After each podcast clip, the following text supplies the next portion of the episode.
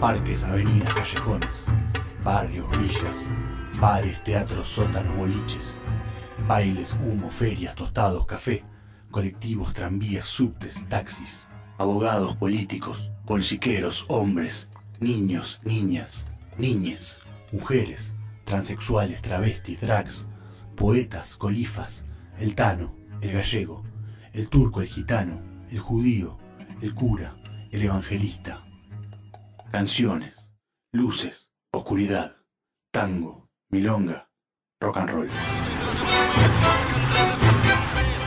Esquivando el éxito presenta Ruido a Ciudad, una traza sonora de la ciudad de Buenos Aires.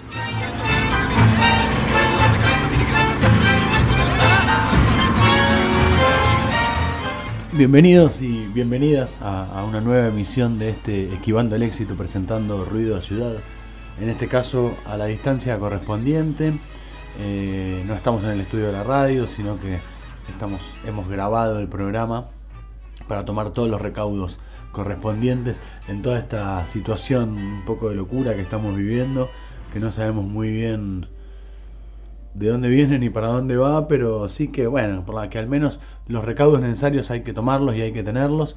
Eh, imaginamos que están sobreinformados y aquellos que, que tienen. Eh, que están en sus casas, iba a decir si tienen la suerte o no y demás, eh, de, poder cumplir con ciertas cosas, porque hay muchos que, que no podemos o que no pueden cumplir con esta cuestión de, de, precaución y de todo, porque laburo, porque un montón de cosas, porque patrones, eh, por lo menos que con esto tengan un poquito de, dispersión o, acompañarse tanto si están en la calle porque no les queda otra, aunque pedimos que no lo estén, o si están eh, en sus casas escuchando este programa eh, en vivo. bueno, grabado, pero transmitido a las 20 horas de todos los miércoles, esquivando el éxito presentando Ruido Ciudad. Y como siempre, hace ya un tiempo largo, nos acompaña Evangelina Díaz Quijano, nuestra historiadora eh, de la ciudad de Buenos Aires. ¿Qué tal? ¿Cómo están a la distancia? Un poco ambicioso el término. Bastante. Vamos a contar, hoy hemos puesto un micrófono en el medio, un micrófono omnidireccional, podríamos decirle, que toma de todos lados en el medio, y nosotros estamos a una equidistancia de cada lado, eh, pero que conforma más de, sí, de un metro de distancia. Es un poco a veces suena un poco paranoico todo esto, la verdad es que me parece que en general todos estamos como pasando por distintos estados, quizás al principio un poco de descreimiento, un poco más de preocupación, algunos momentos más de paranoia. Eh, lamentablemente son esas cosas, vos decías recién al principio de eh, que existe como una sobreinformación, la verdad es que es sobreinformación por la cantidad de tiempo que se le dedica, pero en lo que tiene que ver con información en sí, la verdad es que siempre lo mismo, se repite siempre lo mismo, no sé si hay mucha información dando vuelta, aparentemente en estos últimos momentos se están dando como ciertas situaciones que tienen que ver con alguna esperanza respecto de eh, las vacunas que se están desarrollando. Por otro lado, ya decían que Trump iba a comprar solo vacunas para Estados Unidos y yo me preguntaba, y sí, ¿para quién más va a comprar vacunas Trump? Eh, bueno, nada, una serie de cosas que nos ponen en un contexto distinto a la hora de trabajar y encarar el programa, no por eso va a cambiar, eh, pero sí el, hecho de, cómo estamos generando el contenido eh, y la llegada a las audiencias que obviamente hoy no va a ser no va a poder ser tan en directo digamos. sí y nosotros no somos especialistas en nada de esto y justamente queremos corrernos de ese lugar así que vamos a hacer un programa habitual no eh, un programa como el de siempre para justamente para no para olvidarse de las cosas, pero sí para tener un poquito de la cabeza puesta en otro lado, en otro lugar y, desconectarse un poco de, la locura y de la paranoia, que, que, no es lo mismo que tener cuidado, ¿no? Y, que ser precavido y que, y que tener precaución y que ser solidario y bla, bla, bla, y todo lo que ya hemos escuchado hablar durante tiempo. Así que formalmente presentamos este Esquivando el Éxito, que presenta estas ediciones especiales llamadas Ruido a Ciudad lo que hacemos para quienes nos escuchan por primera vez porque están en horarios eh, que no son los habituales en su hogar o en el auto o, se conectaron a internet en Buenos Aires, en Argentina o, hoy más que nunca en el lugar del mundo desde el cual se conecten a fmlaboca.com.ar o busquen la radio en las distintas aplicaciones para escuchar radio. Lo que buscamos es conocer un poco más nuestra ciudad, la ciudad de Buenos Aires, a través de canciones, a través de poesías, bueno, a través del repertorio del rock and roll intentamos que generalmente tenga que ver con eso. A veces nos corremos a otros géneros, a veces nos corremos a, artistas que desde otros países les han hablado a nuestra ciudad. Y hoy vamos a hablar de artistas que son de nuestra ciudad, eh, son los que más nos gustan en un punto, no, no por preferencia, sino porque la, pueden contar desde otro lado y con otra visión. En primera persona. En primera persona, y en este caso eh, artistas, lo que yo podría creo que no, no, me entraría ninguna duda a la hora de decir que de artistas marginales, artistas nacidos, no, no ellos eh, por su fecha de nacimiento, sino por sus proyectos o su, o su lugar público ya un poco más masivo, en los años 90, eh, con todo lo que ellos representan, nosotros hablamos mucho de, historia en este programa y de determinados momentos históricos y los años 90 no son un momento histórico para pasar por alto. Eh, Ahora porque los tenemos muy cerca y entonces es difícil hacer reflexiones, pero seguramente con el tiempo histórico, cuando las cosas se van viendo en perspectiva, definitivamente la década del 90 para la región en general, pero para la Argentina en particular va a revestir un antes y un después en la en la configuración de la, de la cultura y de la sociedad en general. Vamos a hablar de las viejas locas. Hoy vamos a escuchar dos canciones de, viejas locas o de las viejas locas, como se, como se le dijo siempre a la banda nacida allá por los años 90 en el barrio de Villa Lugano, ¿sí? algunos compañeros de colegio del Comercial 12 de Villa Lugano que vivían allí, estaban ubicados en el complejo Piedra Buena, ¿sí? Eh, unos monoblocks entre Mataderos y Lugano al límite con Ciudad Oculta. La canción del final va a tener que ver con Ciudad Oculta y gran parte del programa. Y en el medio vamos a escuchar otra canción que transcurre allí también. Eh, tal vez no nombra puntualmente el puntualmente el lugar. Ahora habría que, revisar la letra. Eh, pero sí es una historia urbana, es una historia en la ciudad de Buenos Aires. Podría ser un poco del conurbano, podría serlo también, por supuesto. Eh, pero es muy particular de nuestra ciudad. Así que vamos a, charlar un poco sobre eso, vamos a charlar un poco sobre Viejas Locas. Eh, es muy interesante la, banda, es un, bandón, una banda que solamente tiene, eh, en la época, vamos a decir, formal, luego editaron algunos discos más, pero en la época formal solamente tiene tres discos editados, Viejas Locas, ¿sí? Mm. En el año 95, en el año 97 y en el año 99. El primer disco se llamó Viejas Locas, el segundo, en el año 97, Hermanos de Sangre y el último, eh, en el año 99 especial. Después editaron algunos discos en algunas eh, vueltas, en algunos regresos un poco fallidos a, mi criterio, mm. eh, por un montón de, motivos, de razones, pero principalmente por la musical. Si bien hay unos buenos temas que uno se puede encontrar allí, de ninguna manera se comparan con los que fueron estos primeros tres discos, por lo disruptivo, por esta cosa Stone, ineludible, pero un poco naciendo, un poco eh, junto con los ratones había como un halo más, no en el público, sino en la postura de cada ellos, de cada uno de ellos, el Stone marginal y el Stone más refinado. Sí, pero igual también ahí, más allá de quizás de, tomar como, como fuente de inspiración a los Rolling Stones, me parece que hay una diferencia sustancial que también tiene que ver, más allá de los gustos, lo digo, eh, con la letra, ¿no? Con la forma de escribir de, de, de Pity eh, de alguna forma es, una, eh, es muy particular y es esto que vos bien decías de la primera persona, de, digo, de transitar por la mayoría de las historias que cuenta. Eh, no, no, no, porque Juanse no lo haya hecho, pero sí digo que no necesariamente es, es recurrir estrictamente a esa situación. En el caso de PTC, en general refleja la mayoría de sus canciones la realidad en la que en la que vive, en la que vivió, no sé. Sí, decir. un Piti Álvarez que, que, yo no me animo a, a, a decir que, que, soy extremo si pienso que sacando a los, históricos próceres del rock argentino, eh, del rock nació mal, como dice hablando de próceres Charlie García, eh, para mí una de las personalidades más importantes del rock argentino en los últimos 20, 30 años, no tengo duda, eh, una usina creativa tremenda, con con, una gran búsqueda cancionera, con una gran búsqueda de sonido, tanto en esta época como en épocas posteriores, eh, esos dos, tres discos de Intoxicados que fueron realmente una maravilla. Y que bueno, que después la, propia locura eh, de la noche, de los barrios, de la ciudad de Buenos Aires, eh, tanto de la high como de la, de, la, de la bajo, eh, lo fueron llevando a, ese grado de locura y a haber cometido ese asesinato que cometió eh, y ahora estar preso en un internado psiquiátrico, en un pabellón, como es que está Piti Álvarez.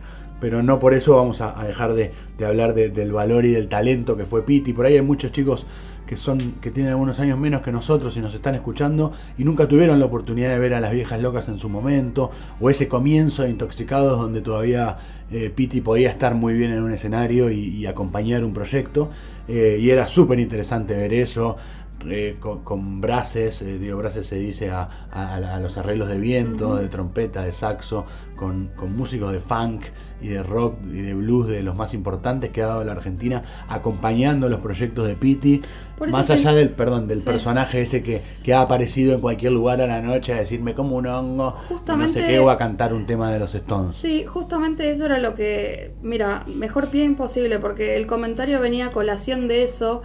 Eh, de que en realidad a veces hay que tratar de despojarse, ¿no? En general lo que, no, lo que nos venden los medios tiene que ver con toda esta cuestión más de, la locura vinculada al Piti Álvarez, de sus drogas, de los excesos, de todo ese tipo de cosas que son reales y que evidentemente al haber sido parte de, su vida, claramente lo hacen expresarse eh, de la forma que, se ha expresado a lo largo de toda su carrera artística, pero a veces en este ejercicio de decir, eh, bueno, volvamos a escuchar la, obra de Viejas Locas, de Intoxicados o lo que sea, tratemos de hacer esa diferenciación y no pensar solamente en la imagen reventada de Piti tirado en una habitación completamente sucia. De nuevo, es parte de lo que, de lo que es Piti, sí, claro que sí. Pero también a veces nos quedamos con esa imagen y entonces todo lo demás entra en una vorágine de de pauperización o peyorización que, pierde un poco el valor que tiene la obra artística independientemente de una situación que está normalizada como una situación en la que nadie quiere vivir. Sí, algo que ocurre mucho con, las personalidades de, la música y otras personalidades eh, en la cultura argentina, ¿no? a veces celebramos más las anécdotas de Charlie re loco rompiendo algo que la propia obra del artista para mí un gran ejemplo de eso es Papo. Eh, de Papo a veces se cuentan muchas veces más las anécdotas, la forma que, escuchar los discos de Papo Blue, que son realmente una demencia que no se repitió nunca en la historia de la música argentina, digamos. Y a veces estamos más preocupados en hablar del Papo con el perro y borracho. Y las putas. Claro, y todo eso que, de una obra artística. Y con Piti, sin dudas que pasa algo de eso. Pero bueno, eso, ¿no? Eh, poner eh, este programa va a poner un poco en contexto eh, de dónde nace Piti, de dónde nace Viejas Locas, para escuchar esa canción en el medio. Vamos a hablar de la, una cuestión de, un trabajador como Homero, eh, y sobre el final hablar de un pibe de la oculta que no está muy lejos de Piti, digamos, eh, por más que Piti haya tenido la fama que tuvo y todo, no está muy lejos y tal vez la forma de terminar es bastante parecida, mm. pero bueno, ya llegaremos ahí, vamos a decirles las vías de comunicación para aquellos que, no las conozcan. Los teléfonos de radio, entonces ya lo, saben hasta el cansancio y lo tienen ahí en la página. Eh, FM La Boca 90.1 es la casa que nos cobija. Y buscan en el dial el 90.1 por supuesto. Si no, si no lo logran sintonizar, fmlaboca.com.ar y si no, TuneIn y demás aplicaciones para escuchar radio y para comunicarse directamente con nosotros nos buscan en Instagram. Hicimos un Instagram especial en este Esquivando el Éxito que se llama Ruido a Ciudad, así nos buscan. Y de esa forma nos comparten opiniones y también lo que pueden hacer es compartirnos canciones de sus propios proyectos o lo que ustedes crean que en el mundo de la cultura eh, refiere un poco a determinados barrios de la ciudad de Buenos Aires o a lo que sea, o mismo si son de alguno de los lugares que nosotros hablamos, una opinión para que nosotros podamos leer al programa siguiente sobre eh, tal o cual lugar que nosotros estemos hablando, como en el caso de hoy, eh, Lugano, Ciudad Oculta y etcétera, etcétera, que ya nos contarás un poco más vos. Un barrio del cual hemos hablado alguna vez, pero no sé si tan en profundidad. Hemos hablado un poco de mataderos y, de ciertos alrededores por allí, pero no sé si puntualmente de, de, un barrio tan importante en la ciudad de Buenos Aires. Todos lo son, pero como es Villa Lugano, que me imagino que en densidad de población y otras cosas hay algo interesante. Y no te equivocás. Eh, hablamos, sí, de barrios del sur de la ciudad, Soldati sobre todo.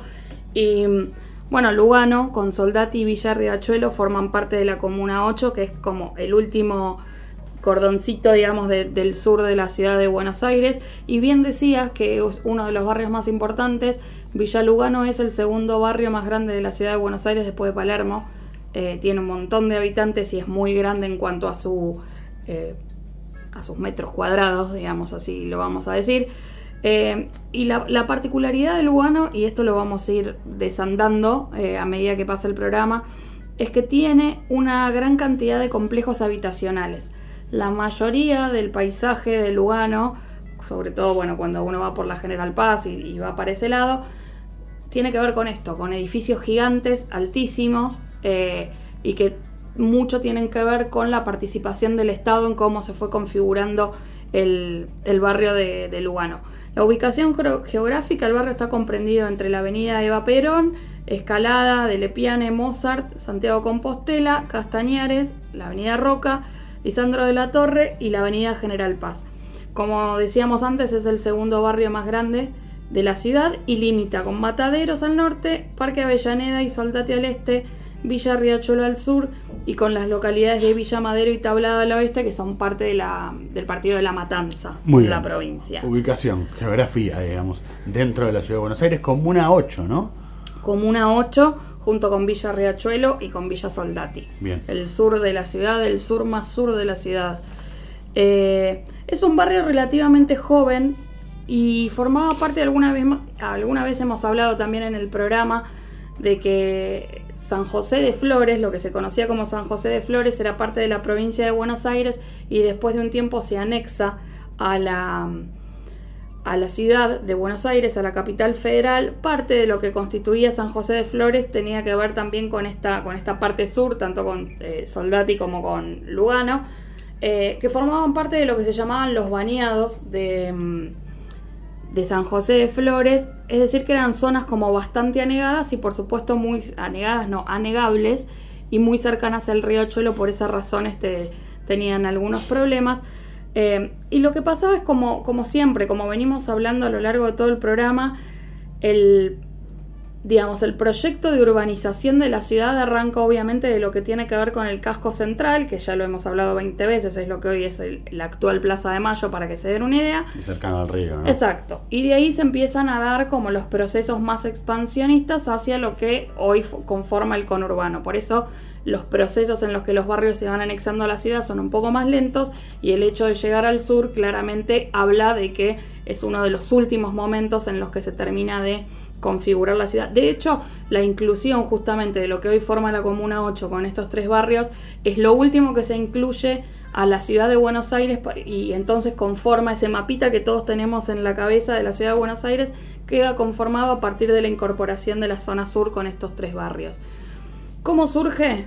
El barrio surge, como siempre, este, por un fulano que venía, este, que estaba en Buenos Aires, en este caso un señor de Suiza, que vivía en Lugano, en la ciudad de Lugano, en Suiza, y básicamente un día lo invitan a una cacería en, un terreno, porque eso, eso se estilaba mucho en esa época en Buenos Aires, fines del siglo XIX, lo invitan a una cacería en unos terrenos, en una quinta que formaba parte de lo que es Lugano. Contra campestre, me imagino. Mega campestre, súper campestre. Entonces em, se queda enamorado el tipo de lo que ve allí en ese momento. Dice que lo hace acordar mucho a su ciudad natal, Hoy uno lo piensa y tiene, digo, más allá de que uno conozca Suiza o no conozca, se imagina como siempre los alpecitos y dice cuál sería la similitud con Lugano, vaya a saber. Andás a ver, bueno, eh, por ahí cruzaban ríos y algunas cosas que no sé, que no sabemos ahora. Tal cual. Eh, pero bueno, finalmente el tipo se enamora de este lugar. Eh, el señor se llamaba Soldati, de apellido. Por eso forma como todo ese cordón de los barrios. De Soldati sí hemos hablado bastante. También hemos dedicado hace varios meses ya la canción de La Mancha de Rolando llamada Soldati. Una vieja canción de La Mancha. Eh, Soldati poco a poco empieza a caer. Siempre me acuerdo de de esa frase, una canción muy de los años 90 también. Totalmente. Ya, que hoy estamos en, ese universo. Pero bueno, volvamos a Don, Don Lugano. No, Don Soldati. Don Soldati. De la ciudad de Lugano, Suiza. Bueno, Don Soldati compra esos terrenos, los empieza a poblar, empieza a lotearlos. Eh, de alguna manera quería que parte de, esa idea que él había tenido de urbanización se diera con cierta celeridad entonces empieza a organizar eh, la venta de terrenos a un 10% más bajo de lo que era el valor de mercado. La verdad es que no tiene mucho éxito porque justamente se trataba de una zona que estaba muy retirada del centro de la ciudad, hasta que finalmente el tipo dice, bueno, em, voy a hablar con el gobierno para decir que me voy a ocupar de que el ferrocarril oeste pase por la, por el centro de mi terreno, me voy a ocupar yo de poner la plata para construir toda esa parte de las vías, pero necesito que la gente pueda llegar hasta acá y poblar el lugar. Sucede de esa forma, así se da lugar a la estación Villa Lugano que hoy se conocen, y el casco de la estación Villa Lugano está hecho a imagen y semejanza de lo que fue su casa en la ciudad de Lugano. Cuando uno va ahí, puede imaginarse que el tipo vivía en una casa similar eh, o de, forma similar a lo que se encuentra allí. Dentro de lo que es Lugano, obviamente encontramos lo que nos convoca hoy, que es la ciudad oculta. Así es, vamos a cerrar el programa eh, con una canción referida directamente desde el nombre y todo a, Ciudad Oculta. ¿Oculta o no tan oculta? No sé, bueno, ya charlaremos un poco. Lo que sí sabemos es que es un lugar en donde vive muchísima gente en condiciones que tal vez no son las adecuadas, pero o, no son las que merece nadie. Pero bueno, contanos un poco más, si vamos a charlar un poco de esto. Tenemos un ratitito más antes de escuchar la primera canción, ¿sí? Como para dar un poco, si querés, la introducción y el panorama a Ciudad Oculta antes de meternos en el viaje de Homero. Bueno, ¿qué pasa? hoy, al día de hoy, el barrio de Lugano es uno de los barrios que tiene la mayor, concentra el mayor número de asentamientos eh, precarios dentro de la ciudad de Buenos Aires. Y así como decíamos esto, también decíamos que es parte de lo que se dio eh, de uno de los barrios que mayor cantidad de viviendas sociales también tiene. Eso definitivamente tiene que ver con varias cuestiones, un poco el hecho de los terrenos alejados, después el hecho de que sean terrenos anegables, eh, el, hecho de que allí se instauraran muchas industrias que tenían que ver con el desecho del riachuelo y, demás cuestiones, y ni hablar eh, la instauración en la década del 40 de la quema cerca de allí y por lo tanto ciudad y lugar de pasaje justamente de todo el basural. Em, esto hizo que existieran muchos espacios vacíos y esos espacios vacíos empezasen a, eh, llenarse por distintas razones y por distintas, distintos, eh, distintas causas que tenían que ver con la necesidad de vivienda de mucha gente que habitaba en la ciudad y que no tenía dónde irse, se establece en, en Villa Lugano. Y allí, entre otros asentamientos, existe Ciudad Oculta, que en realidad es la Villa 15, así es el nombre original. El nombre oficial, vamos El nombre oficial, exactamente. Son cuatro las villas que, están, las villas de emergencia que están en Lugano. La 15, la 17, la 19 y la 20, siendo la 15 Ciudad Oculta y la 20 una de las más grandes de la ciudad. Y esas cuatro villas de emergencia conforman el tercio total de las villas de la ciudad de Buenos Aires. O sea, imagínense, un tercio de las villas de emergencia están en Villa Lugano. Por eso también es un lugar altamente poblado en cuanto a, densidad eh, y obviamente en condiciones paupérrimas de, vida. Ciudad Oculta entonces es la Villa 15 o el barrio General Belgrano, así se, lo conoce, y hay dos versiones, antes de terminar el bloque, respecto de su nombre. ¿Por qué se, por qué se le dice ciudad oculta? Porque digo, el número de Villa 15 o tal tiene que ver con una cuestión organizativa del gobierno de la ciudad, eh, pero el nombre de Ciudad Oculta tiene que ver con que em, aparentemente desde ninguno de los lugares que atraviesan, no que atraviesan, sino que enmarcan la Villa 15, es posible verla. El barrio no se lo ve y entonces está como oculto. Dice, todo el mundo dice que recién cuando te adentras, ahí te das cuenta que existe un barrio eh, donde vive muchísima gente, pero que en realidad ni desde directorio, ni de Avenida Rodó, ni de la Razaba, ni de la Avenida del Trabajo, cuando uno circula, tenés dimensión y te das cuenta que existe ese barrio ahí. Esa es una de las vertientes. Y la otra, que probablemente también sea cierta, tiene que ver con que a partir del Mundial del 78 en Argentina, nuestro tristemente célebre intendente Cachatore, que al menos una vez por programa lo nombramos, eh, construyó un muro, justamente ah. para que no se vea eh, no es de hoy la jodita de los muros. No, exacto. Y se acuerdan que muchas veces a Cacciatore en relación al Mundial lo nombramos justamente para todo lo que tenía que ver con la urbanización de las villas, la reubicación de las personas y demás. En este caso se ve que le importó un poco menos aún de lo que ya le importaba la situación y directamente construyó un muro. De allí que el barrio se llame Ciudad Oculta. Me gusta esa. Esa me gusta más que la otra, que es un poco más naif, si querés. Sí, sí. Eh, pero bueno, no es el nombre oficial, digamos, repitamos eso. No, el nombre oficial es Barrio General Belgrano, Villa 15, popularmente conocido como Ciudad Oculta. Obviamente, como en todo ese tipo de, asentamientos y urbanizaciones, hay eh, muchas organizaciones sociales que le dan contención a muchos de los habitantes que, allí viven, valga la redundancia. Eh, la contención que nos da el Estado. Exacto el Comedor Emanuel, la Radio La Milagrosa, que es un colectivo de comunicación popular, obviamente, la Segunda Casa, que es un centro para hombres y mujeres de la tercera edad, bueno, Barrios de Pie, el movimiento social Barrios de Pie tiene una de, sus sedes más importantes allí, eh, y Cosechando Sueños, que es una organización civil que trata de trabajar con, sobre todo con la gente entre 20 y 40 años para tratar de ayudarlos en, la reinserción laboral eh, a través de talleres y demás cuestiones. La verdad que es un lugar, decíamos, de mucha densidad de población y que, bueno, nada, que existe desde principios, desde mediados de la década del, siglo XX, digamos, de 1950 por allí. Eh, y que es uno de, los lugares donde también muchas veces se habló justamente de reurbanización y demás, y hoy día está muy relegado en ese aspecto, la verdad es que hubo otras villas y asentamientos de la ciudad de Buenos Aires sobre las que se han tomado algunas decisiones. Sabemos que no en todos los casos este, han sido profundas y que han sido serias, eh, pero bueno, para Ciudad Oculta siempre hubo muchos proyectos de los cuales nunca eh, se llevó a cabo ninguno, con lo cual es bastante, cuando uno se acerca allí, es bastante precaria ver al día de hoy si bien hay calles asfaltadas y hay cuestiones que tienen que ver con la iluminación que se han ido garantizando, la realidad es que eh, las condiciones, sobre todo de salubridad, eh, en torno a, Ciudad Oculta son, son bastante preocupantes. Viejas Locas es la banda que nos compete hoy. Eh, Lugano, Ciudad Oculta, es el lugar que nos compete hoy.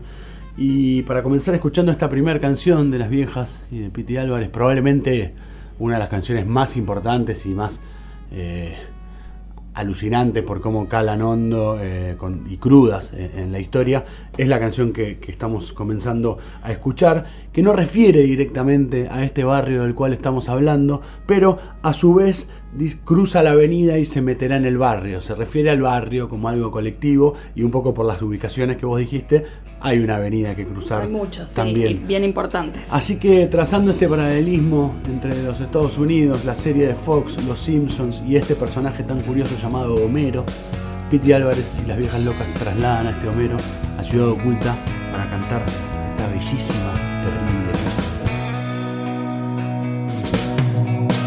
Cuando sale del trabajo, Homero viene pensando que al bajar del colectivo esquivará unos autos, cruzará la avenida, se meterá en el barrio, pasará dando saludos y monedas a unos vagos y dobla en el primer pasillo y ve que va llegando y un ascensor angosto lo lleva a la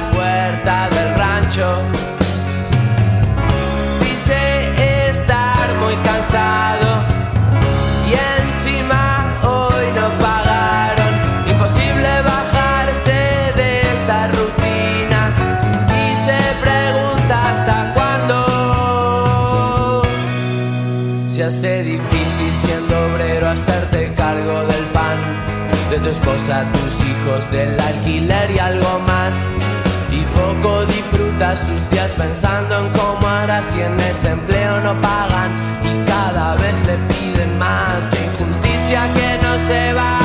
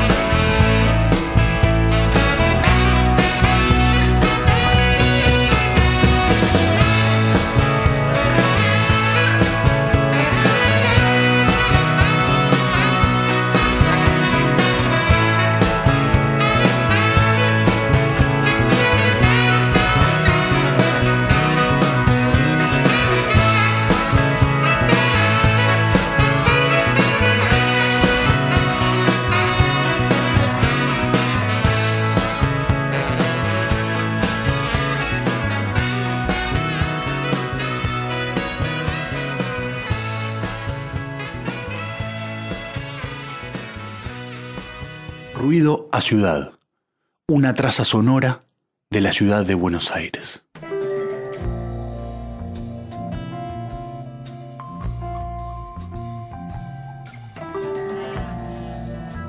Elefante Blanco es la historia de un grupo de personas que trabaja em, asistiendo a los vecinos de las diferentes villas de emergencia y en este caso en la película se trata de dos curas tercermundistas y un asistente social que trabajan en Ciudad Oculta em, ayudando a los vecinos y tratando de resolver los problemas cotidianos a los que se enfrentan día a día. Junto a ellos trabaja eh, Luciana, que es una asistente social que también colabora mucho con el trabajo que hacen estos curas en la parroquia, pero que eh, desde un lugar que no, tiene que ver con la religión se acerca a los vecinos, enfrentando un poco los, problemas cotidianos de los más sencillos hasta los más dramáticos.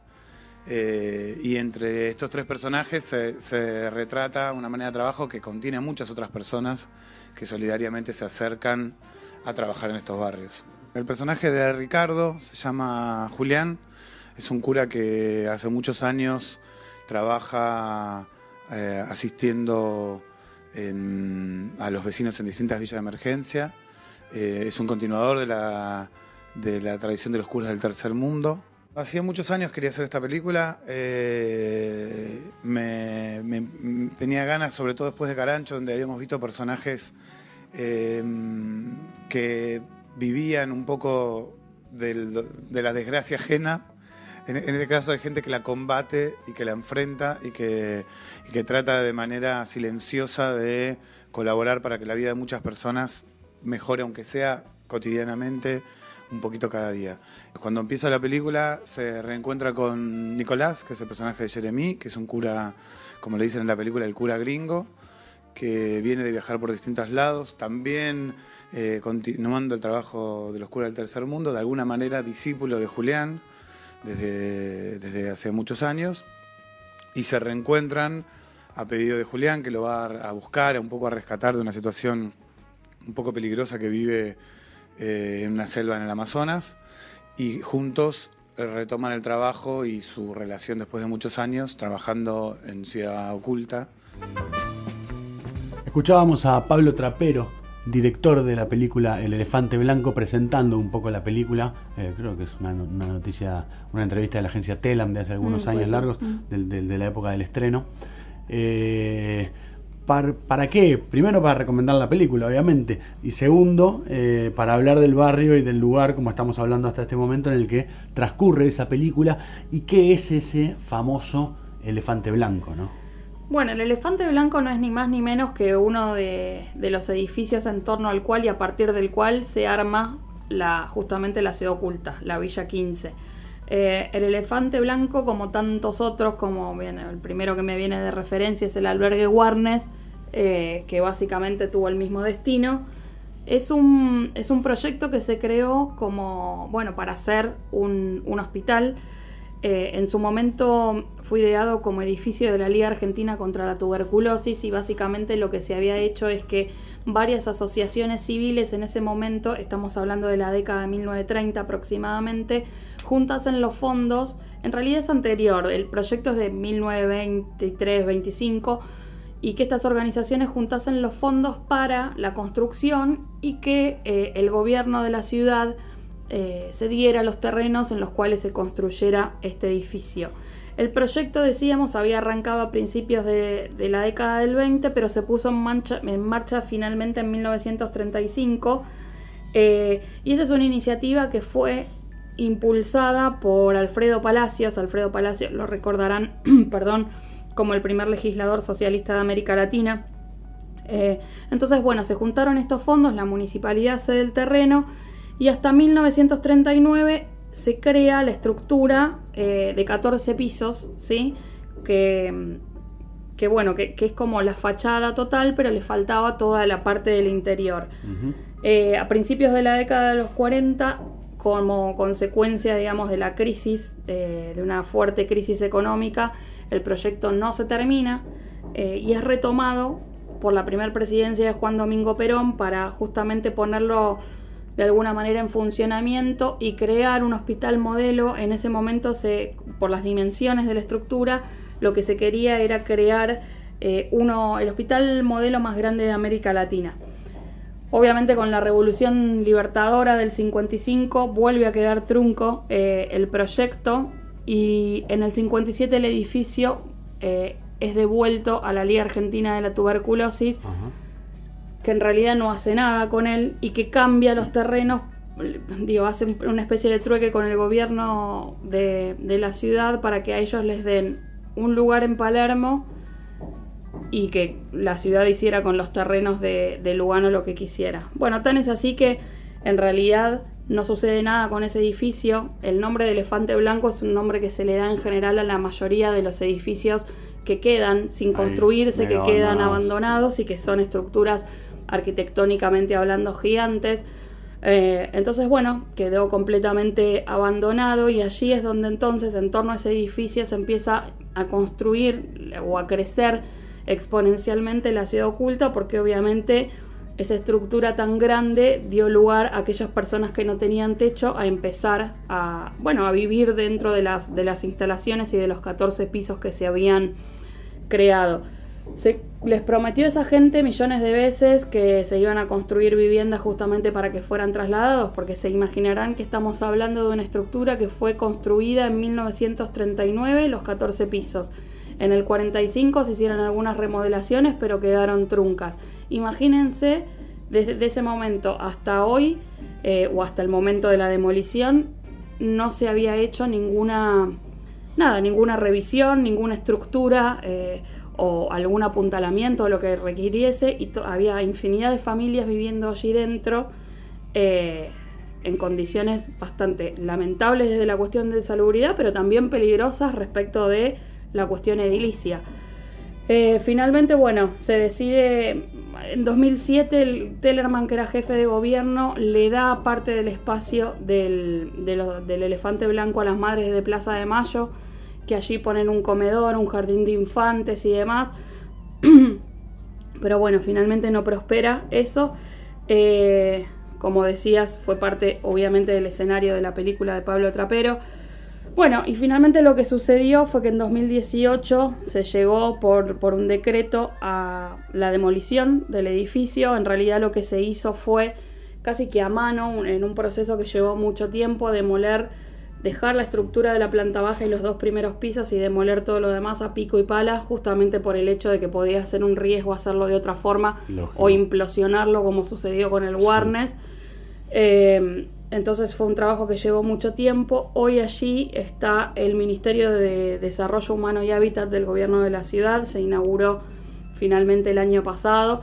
Fue también un proyecto que se hizo muy rápidamente y está emplazado dentro de lo que es el, entorno, digamos, de Ciudad Oculta. Parte de esas cosas que creemos que, en los últimos años se han hecho un poco bien. Después, las partidas presupuestarias, eh, qué se termina haciendo efectivamente y de raíz con, con eso esos centros que se arman en estos lugares empezarían a ser otra polémica, ¿no? Sí, también está el hecho de qué pasó con la gente que vivía allí, digo, hubo mucha polémica respecto de eso, porque obviamente eh, toda esa gente no tuvo acceso a viviendas sociales, parte también ahí de la dinámica se dio entre, ¿se acuerdan que ya en alguna oportunidad en este programa hemos hablado de lo que se construyó como, como vivienda social post Juegos de, Olímpicos de la Juventud? Parte de esta gente tenía que ir ahí, obviamente no tuvo posibilidad de pago. Bueno, un montón de situaciones que hacen que la, que la realidad sea muy compleja y que hoy a partir de no existir más el elefante blanco dentro de lo que era el paisaje de Ciudad Oculta, cambia de alguna manera su, su dinámica. Eh, y no existe más uno de, si se quiere, uno de los edificios más emblemáticos de esa zona de, la ciudad. Eh, pero eso no implica que los problemas habitacionales de las personas que allí estaban estuvieran resueltos. El elefante blanco. Eh, comenzábamos escuchando a Trapero justamente hablar de, esta película llamada de tal forma. ¿Cómo se diría? ¿Cuál sería la película homónima? Homónima no es cuando se refiere a homónimo quiere decir el mismo nombre. Ah, bueno, a la película homónima. Y parece que uno habla muy bien y qué sé yo. Yo traje alguna cosita para hablar un poco de música. Dale. Sobre Ciudad Oculta, justamente. Más allá de la cuestión de viejas locas. Que no sé si es tanto más allá. que es el Festival Ciudad Oculta Rock. Es un festival que se hace desde mediados de los 80, desde el año 85 formado por un grupo de vecinos que lo fueron haciendo muy para, para el barrio, ¿no? Como siempre, todas estas cosas muy para adentro, muy para ellos, con, con locros, con ollas populares, con torta frita, con chocolatada para los pibes. Y curiosamente, algunos de los principales creadores de eso o, que lo sostuvieron durante muchos años. Estamos hablando de eh, Corneta Suárez, el recordadísimo Corneta, eh, fundador y, y, cantante y compositor de Gardelitos, de los Gardelitos, durante muchísimos años hasta que hasta que perdió la vida lamentablemente eh, y la banda la siguieron sus hijos que, que, ya eran parte, bueno, debemos tener muchos oyentes fanáticos de los Gardelitos y tenemos algunas canciones de los, Gardelitos, de los Gardelitos guardadas para abordar alguna vez y que hablan mucho de estos barrios justamente, así que Corneta Suárez y su compañera Juli eh, comenzaron a hacer locros, chocolatadas para los pibes, todo durante muchos años. Y en cada encuentro de esos, todos los 25 de mayo se realiza, en cada encuentro de esos eh, además de esta cuestión de, de, comida y organizaciones sociales que se fueron sumando y demás, que haya un festival de cultura rock, en, oculta rock, de banda de rock and roll yendo a tocar. Por supuesto, eh, todo lo que se hace allí eh, son cosas que se van prestando entre los vecinos para armar el escenario. Nunca hubo sponsor, ni mucho menos. Sí, a veces se ha pedido alimentos o alguna cuestión así como para, para, fines solidarios dentro, dentro de los barrios y eh, Viejas Locas y Piti puntualmente fue durante muchos años, hasta hace muy pocos años, eh, luego no lo fue más por motivos conocidos, partícipe de ese festival. Mm. Muy a lo Piti también, bueno, durante un tiempo con sus proyectos y después más eh, muy a lo Piti Álvarez, ¿no? Sí. Sin que nadie sepa cuándo iba a llegar, siempre todos esperándolo. Pueden buscar ahí crónicas de ¿y dónde está Piti? ¿Cómo llegará Piti? Eh, y todo esto. Pero lo, interesante es que este festival se sigue haciendo, al menos hasta el 2019. Hubo una edición el 25 o 26 de mayo donde se hizo ese festival con bandas under en, la mayoría de los casos, bandas emergentes, vamos a, usar esa palabra, en la mayoría de los casos, y en algunos casos con participaciones de artistas no tan emergentes como Piti, que decimos ahora que ya eh, es un consagrado, o mismo participantes de los jóvenes por dioseros, o los mismos gardelitos como como estar entre casas, ¿no? Como anfitriones. Como anfitriones, claro, de algún modo. Así que, puta, más que interesante y como a veces tipos que han trascendido eh, eh, en la historia del rock argentino fueron fundadores de un festival para el propio barrio, ¿no? Me parece que eso es. Después, bueno, hubo que empezar a cortar la avenida Perón, hubo que empezar a hacer cuestiones un poco más grandes porque se popularizó, porque hoy existen las redes sociales, porque eh, eso, de la mano de Pitti, de, de, ciertos personajes, se hizo un poco más público este festival para que vaya gente de todos lados y no solamente. Pero bueno, eso comenzó a servir por la cuestión de los fines benéficos también, ¿no? Para cerrar un poquito, no nos podemos olvidar dentro de lo que tiene que ver el paisaje de Lugano, los reconocidos Lugano 1 y 2. Eh, así se conocen popularmente, pero en realidad es el barrio general de División Manuel Nicolás Sabio, así se llama. Y en realidad es un proyecto que surge como parte del plan regulador de la Municipalidad de, mm, la Ciudad de Buenos Aires eh, a partir del relleno del bañado de flores, como hablábamos antes, lo que se hizo fue crear el Parque Almirante Brown, y, que es un parque gigante, un predio gigante, y allí fue donde se empieza a desarrollar todo lo que tiene que ver con la creación de los famosos Lugano 1 y 2, que hoy ya son más que 1 y 2. Pero bueno, para contarles brevemente, la primera etapa que comprendía mil viviendas se inauguró el 19 de diciembre de 1970 eh, y la segunda etapa, que se comenzó en agosto del 71, pasó a estar a cargo del FONAVI en el 72 y se terminó en partes. En octubre de ese año por un lado y en marzo del 73 por el otro. Cuando se contando, digamos, esas dos etapas, se totalizó un total de 118 edificios en tira, ¿sí? así es como está construido del, estilo monobloc 14 pisos de alto cada uno, 4 departamentos por piso, si hacemos esa matemática son un montón de viviendas. Eh, la planta baja en general se reservó para la circulación libre y algunas cuestiones en el primer piso que tenían que ver con locales eh, comerciales. Y el barrio desde sus comienzos contó con un centro cívico donde había un supermercado, juez de paz, correos, salas de atención médica, bueno, plazas, iglesias, desde luego. Eh, y allí tenían como todo su núcleo y formaban una especie de, ciudad dentro de la ciudad. A fines de los 70 se concretó el, eh, complejo, se termina de, diagramar, se inicia la tercera etapa del proyecto, también conocida como Sabio 3, y esta comprendió 11 torres de planta baja y 22 pisos de 136 departamentos en cada uno de ellos.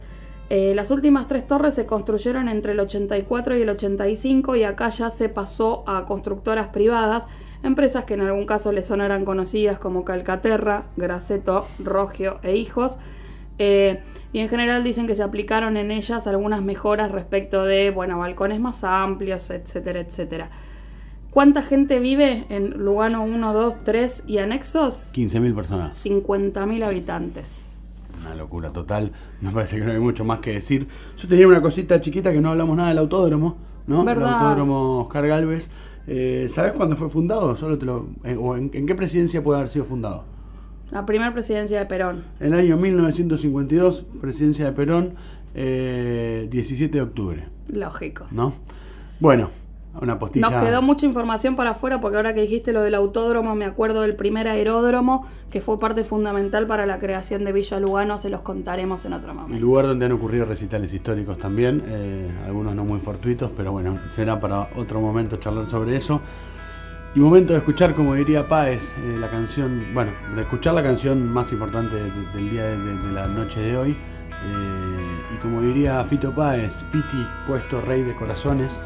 Viejas locas haciendo el chico de la oculta. Su padre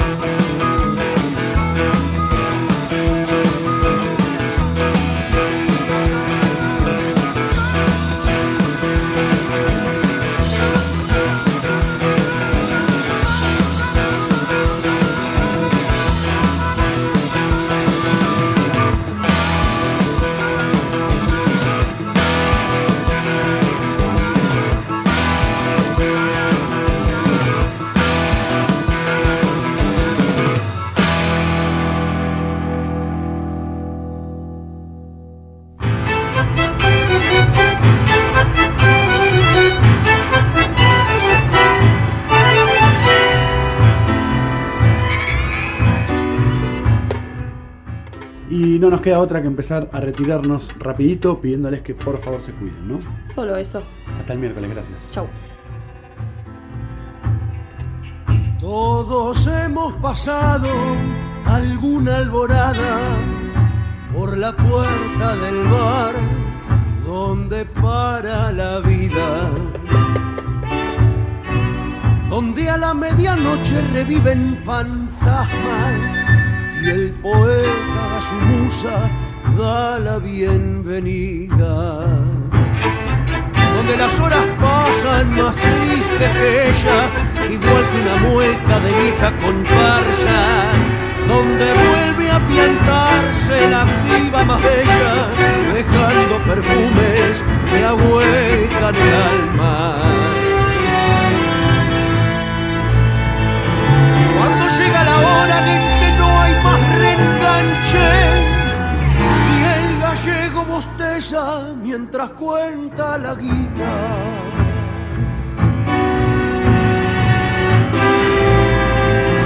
Eran tres trasnochados empinando el estribo, tintine ante el cáliz del agua bendita.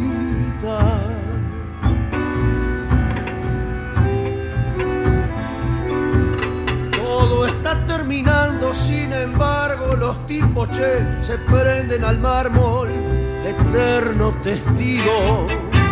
Discuten, se abrazan, recuerdan, sonríen, es impresionarlos, son viejos amigos.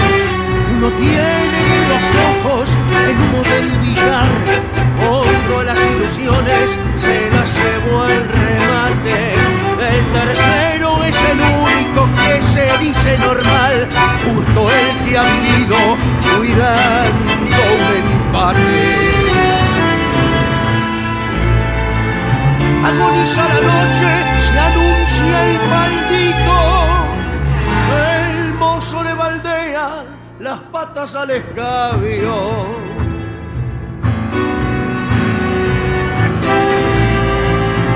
Y uno de los tres va.